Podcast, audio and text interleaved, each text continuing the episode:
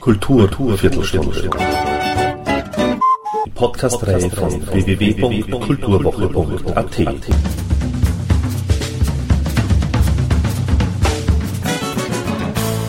Präsentiert von Manfred Horak. 1993, also mittlerweile vor fast 20 Jahren, machte sich in der österreichischen Musiklandschaft ein bemerkenswertes Album im Spannungsfeld Folk und Pop breit. Tell Me a Poem von der Band Paper Moon. Edina Thalhammer und Christoph Straub sind ihren typischen Sound auch auf ihrem neunten Album Wake treu geblieben.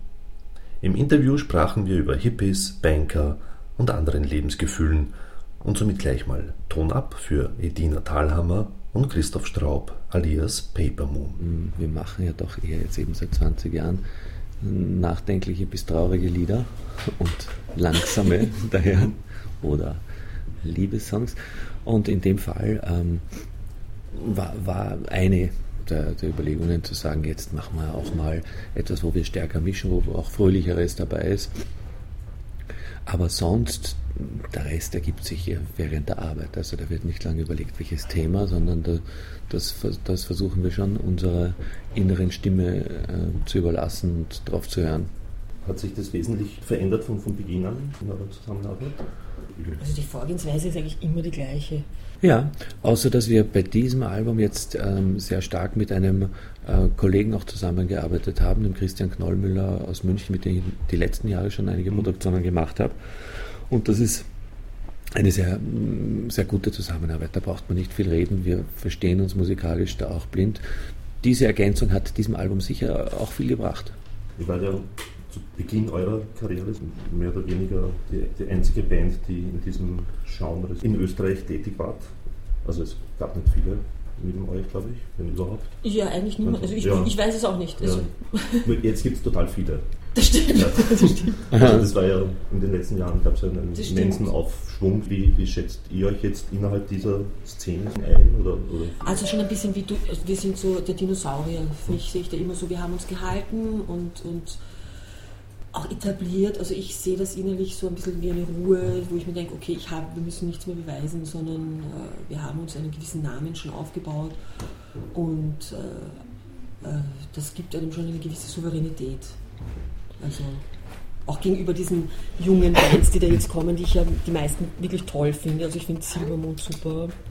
Ich sehe mir das auch, diese jungen Bands auch immer mit einem gewissen soll ich sagen, dadurch, dass wir, dass wir auch schon ein gewisses Alter haben, auch mit einer gewissen Gelassenheit sehe ich dem entgegen, weil ich denke, denke mir irgendwie, wir haben das alles schon hinter uns, was die jetzt gerade durchmachen und so weiter, wo die meisten viel, viel mehr Erfolg haben als wir, aber irgendwo haben, sind wir schon durch die Schleuse durchgeschwommen, durch die, die jetzt, durch die, die jetzt gerade durchschwimmen sozusagen.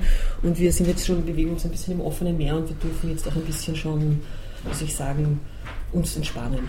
Und fühlt euch auch der Freier dadurch? Also ab, ich absolut, ich ja. absolut. Also ich sehe mich da auch irgendwie unabhängiger davon, weil wir haben eben, das ist ein Generationsunterschied, die sind alle 20 Jahre jünger als mhm. wir. Und ich sehe die auch überhaupt nicht als Konkurrenz. Also ich sehe, ich sehe überhaupt niemanden als Konkurrenz, aber das auch, die schon gar nicht, weil sie einfach so viel jünger sind als wir. Also wir bewegen uns hier von einer ganz anderen Ebene.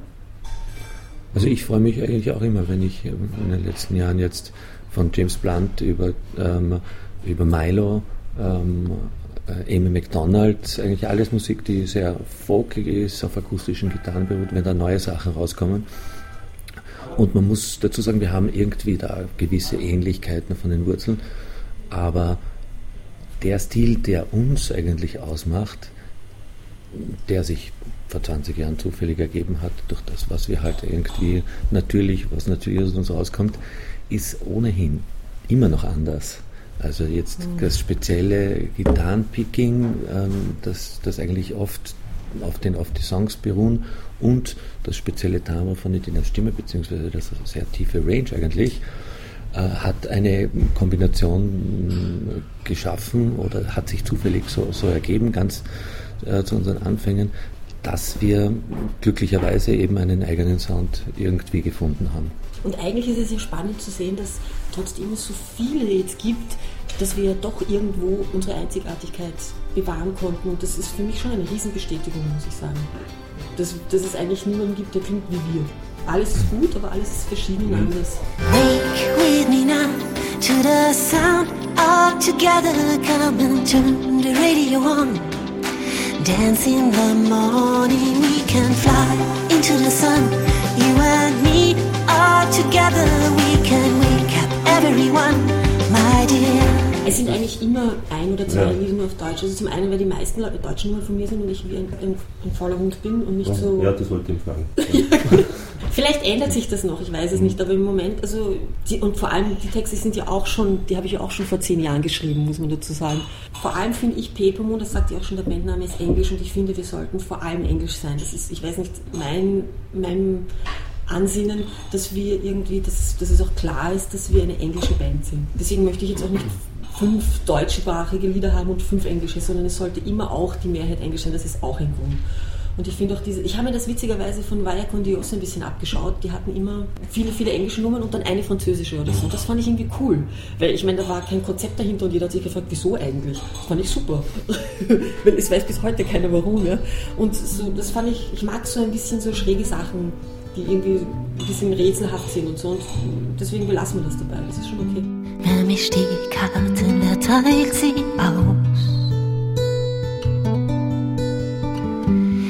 kriegt den Joker, wer steigt aus? Wer darf nur da stehen, um zuzusehen, wie die anderen spielen? Ich bin eigentlich ähm, Fulltime in, in verschiedenen Sachen drinnen. Also ich betreibe seit ich habe vor zwei Jahren äh, meine Firma gegründet, Teenage Rockstar Entertainment, und betreibe eine Plattform, habe im vergangenen Jahr auch Fernsehshow produziert, äh, Alben produziert. Das sind junge Künstler, ähm, nicht nur Sänger, sondern auch Musiker unter 19, die ihre Videos hochladen auf Teenage Rockstar.net, teenage-rockstar.net. Und ähm, großartige Talente. Also es ist eine, eine sehr erfüllende Aufgabe, wo, wo wir auch sehr viel Output haben und wie gesagt, Fahrt wird mir da nicht. Das heißt, wenn beides zusammenkommt, bin ich eigentlich überfordert schon wie dieses Jahr.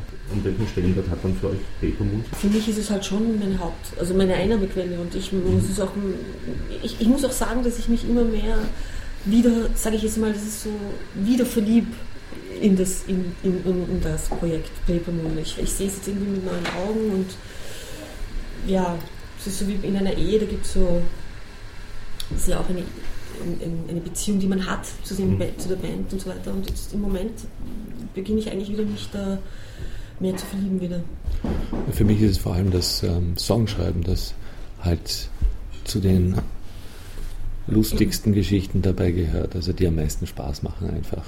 Also die, wenn wir beschließen, ein Album zu machen, wie wir gesagt haben, letzten Herbst freue ich mich einfach am meisten auf die Stunden, wo ich mich einfach mal der Intuition hingeben kann und mm, ja, versuche mir Songs einfallen zu lassen. Das ist eigentlich die befriedigendste Geschichte. Aber das mir glücklicherweise immer leicht gefallen da muss ich sagen, da bin ich echt, kann ich echt dankbar sein. Also unter Druck sowohl als auch äh, einfach aus Musse. Mm, das, das war nie ein großes Problem. Klar, es gibt schwierige Geburten auch, wenn man zwei Wochen tüftelt und zu keinem Schluss kommt. Aber da ist meistens eh schon der Wurm drinnen. Wenn das nicht irgendwie in einem äh, aus einem rausfließt, äh, ist das oft schon ein schlechtes Zeichen. Wobei die, der Björn und der Benny von ABBA, die sind immer, die haben gesagt, das sind hart gearbeitet. Die, waren hart, die haben hart gearbeitet. Die haben gesagt, die haben oft an einem Songs Tage, Wochenlang an, an einer kleinen äh, Stelle bis es ihnen gefallen hat. Also das ist, glaube ich, unterschiedlich.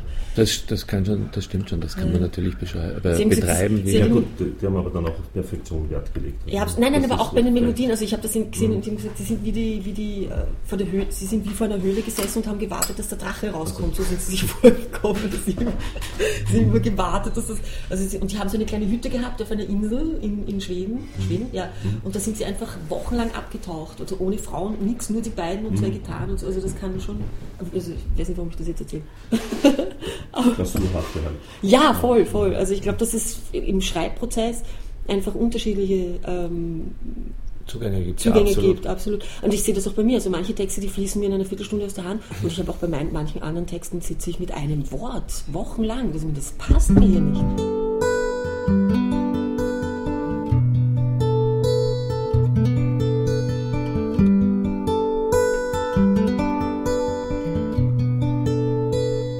20 Jahren damals habe ich auch meine ersten Songs geschrieben und die ersten waren auch die, die dann ähm, zu Radiohits wurden und die uns Stell dazu vor. gebracht haben. Was für ein Privileg, Entschuldige. Weißt du, wie viele andere Songs schreiben, die Aha. kein Arsch interessieren?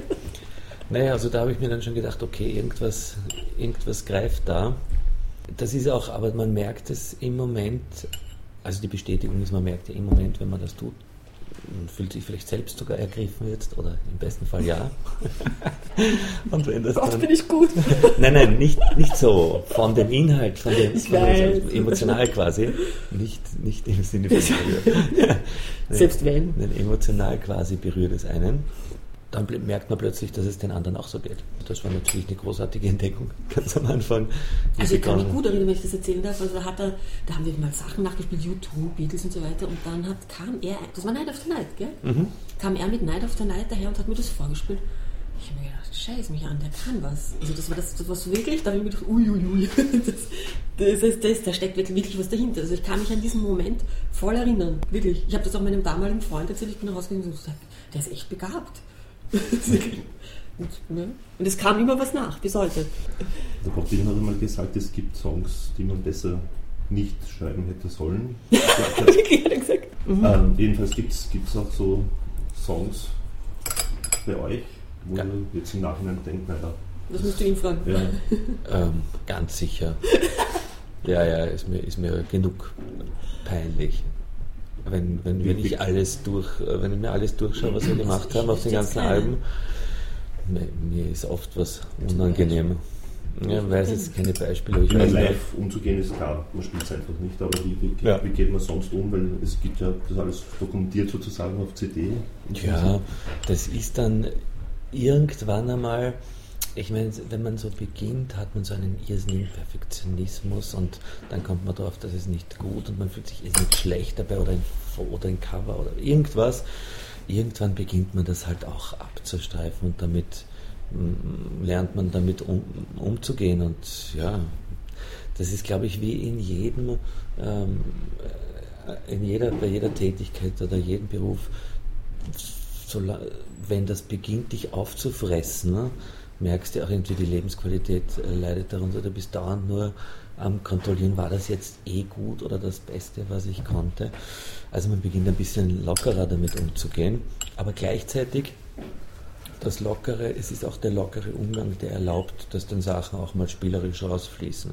Wenn man sich so verkrampft auf, ich darf nichts Falsches oder Blödes machen, ähm, dann, dann lässt man wahrscheinlich auch Sachen nicht zu, die sonst ganz natürlich rauskommen würden.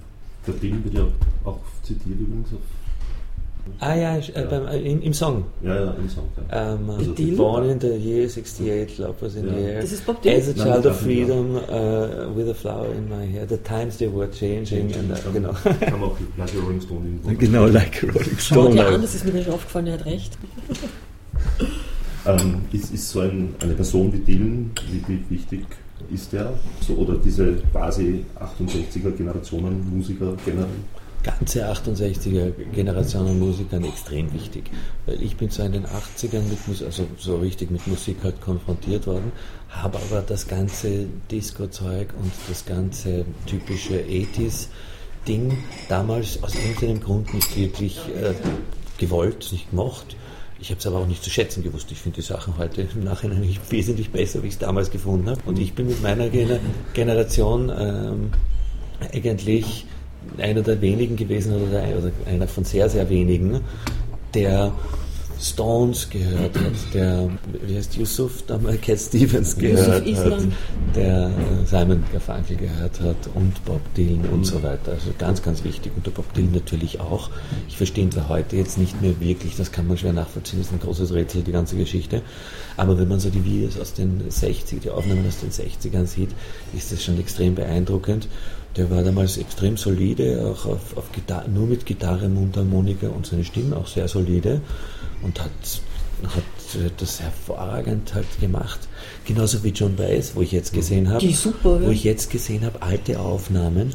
Ich habe dieses Sopranmäßige nie gemacht, dieses technische Singen, aber wenn du das siehst in dem Kontext damals in den 60s, wo sie als, als eine der wenigen, als Frau die ganzen Folksongs ähm, äh, gespielt, ein Riesenrepertoire gehabt hat. Also im Kontext immer gesehen finde ich das dann extrem beeindruckend und toll und, und, und absolut ähm, bin ich ein großer Bewunderer. Bei Warrior Soul war es einfach das, das Spiel hier in der Strophe ähm, mit, mit einigen Songtiteln zu spielen. Ja, also das ist irgendwie schon etwas, was uns beide auch ähm, hier von Anfang an vereint, dass wir irgendwie so ein bisschen so eine Hippie-Seele ähm, trotzdem noch haben.